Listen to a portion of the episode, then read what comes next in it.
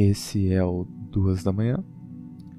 Eu sou o André e esse é o episódio número 1. Um.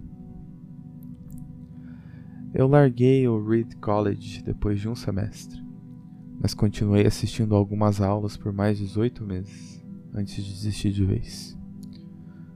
Por que eu desisti? Ingenuamente escolhi uma faculdade quase tão cara quanto Stanford e, por isso, todas as economias dos meus pais, que não eram ricos, foram gastos para pagar os meus estudos. Passados seis meses eu não via valor em nada do que aprendia. Não sabia o que queria fazer da minha vida e não entendia como uma faculdade poderia me ajudar quanto a isso. E lá estava eu, gastando as economias de uma vida inteira. Por isso decidi desistir confiando em que as coisas se ajeitariam de alguma forma. Admito que fiquei assustado, mas em retrospecto foi uma das minhas melhores decisões. Bastou eu largar o curso para que eu parasse de assistir às aulas chatas e só assistisse as que me interessavam. Nem tudo isso era romântico, claro. Eu não era o aluno e, portanto, não tinha quarto. Dormia no chão dos quartos dos meus colegas. Vendia garrafas vazias de refrigerante para conseguir dinheiro. Mas eu adorava a minha vida. E boa parte daquilo que eu tropecei seguindo a minha curiosidade e intuição se provou valioso mais tarde. Como por exemplo, na época, o Reed College tinha um dos melhores cursos de caligrafia do país. Todos os cartazes e etiquetas do campus eram escritos em letra belíssima. Porque eu não tinha que assistir às aulas normais, decidi aprender caligrafia.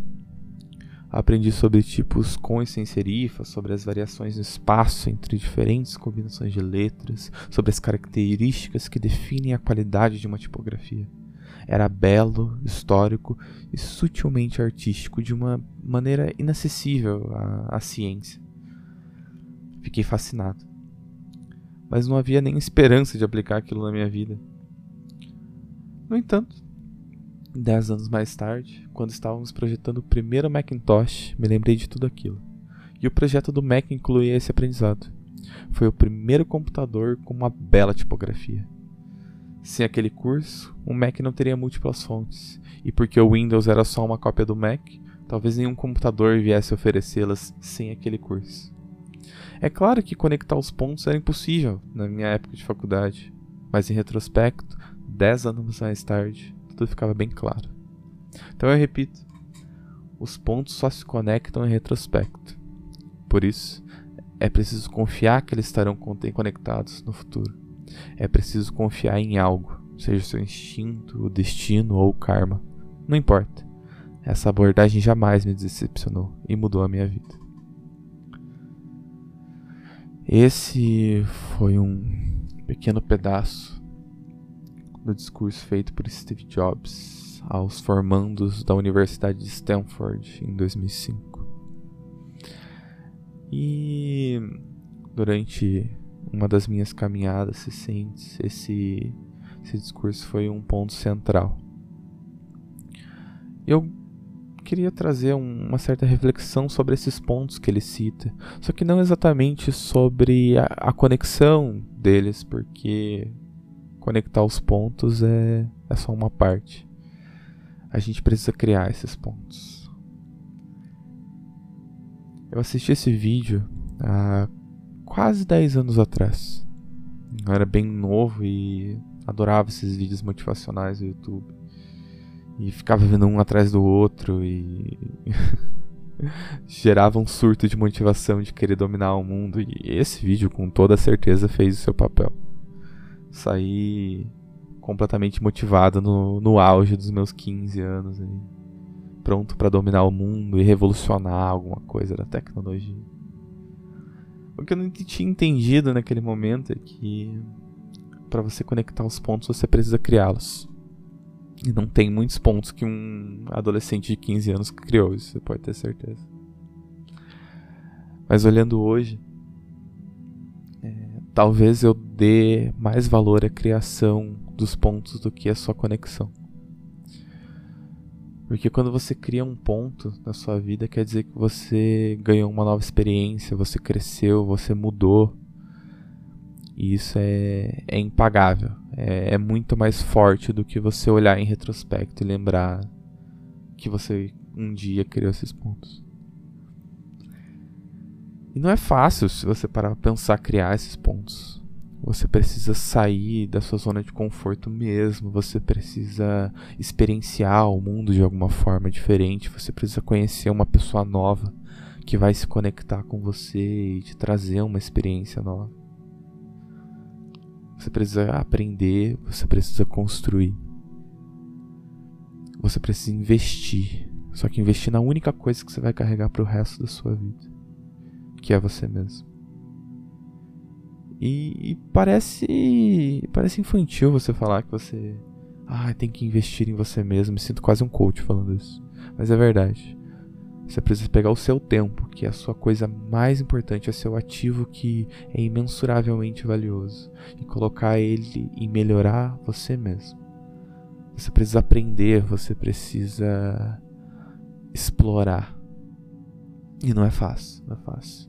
Imagina que você é um advogado ou um engenheiro e resolve aprender sobre marketing, comunicação para melhorar as suas vendas ou qualquer outra coisa.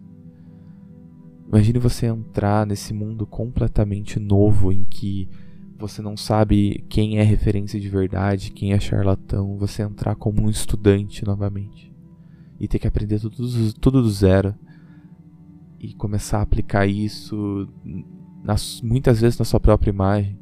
É, é realmente assustador, é realmente assustador. Mas é importante. Isso é muito forte.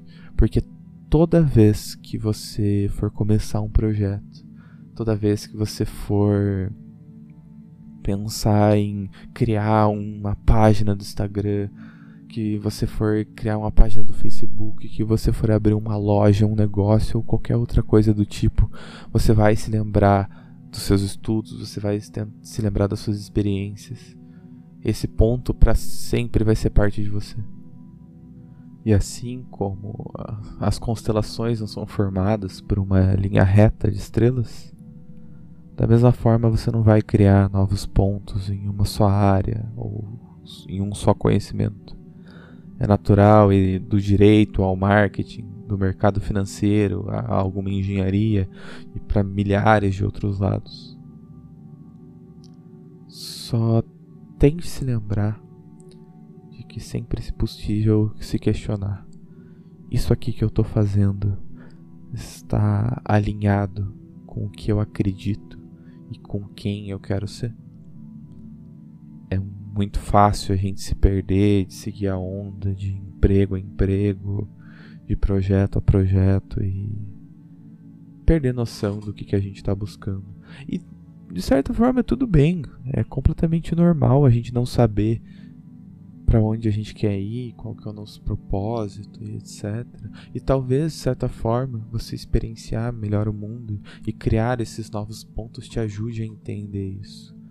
Só tenha em mente que nosso tempo aqui é finito. E não dá pra gente colocar nossa alma naquilo que a gente sabe que é errado, que não é o que a gente quer ser.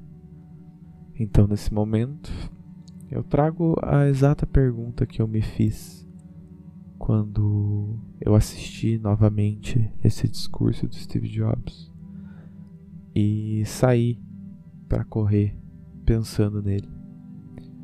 Será que eu estou investindo o meu tempo, os meus recursos, é, as minhas amizades e tudo que eu acredito no que eu realmente quero ser? no caminho que eu realmente quero trilhar. Porque é difícil a gente olhar para trás e, e, ver que, que nós tomamos decisões erradas. Então, quanto mais a gente puder evitar esse tipo de coisa clara na nossa vida, melhor. E eu vejo isso, por exemplo, em redes sociais, em que eu pessoalmente gasto muito tempo, muito mais do que deveria. E eu admito que é completamente viciante. Assim como assistir uma temporada inteira de uma série do Netflix ou ficar horas vendo vídeos aleatórios no YouTube. É, é normal, é, ele é construído para ser bom dessa forma, para te manter ali. E tudo bem aproveitar com, com os amigos, com a pessoa que você gosta de vez em quando.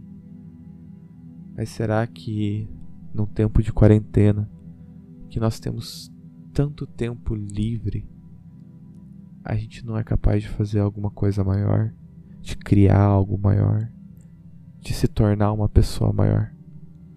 Então a gente volta ao conceito dos pontos aponte o seu barquinho na direção que você acha que você deve ir ou que você quer ir. Levanta a sua vela e deixa o vento te levar, criando seus pontos, experienciando o mundo, aprendendo e construindo. Que o universo vai dar o jeito dele das coisas se alinharem. Seja agora, seja daqui a um tempo. E é isso. Muito obrigado. E até a próxima.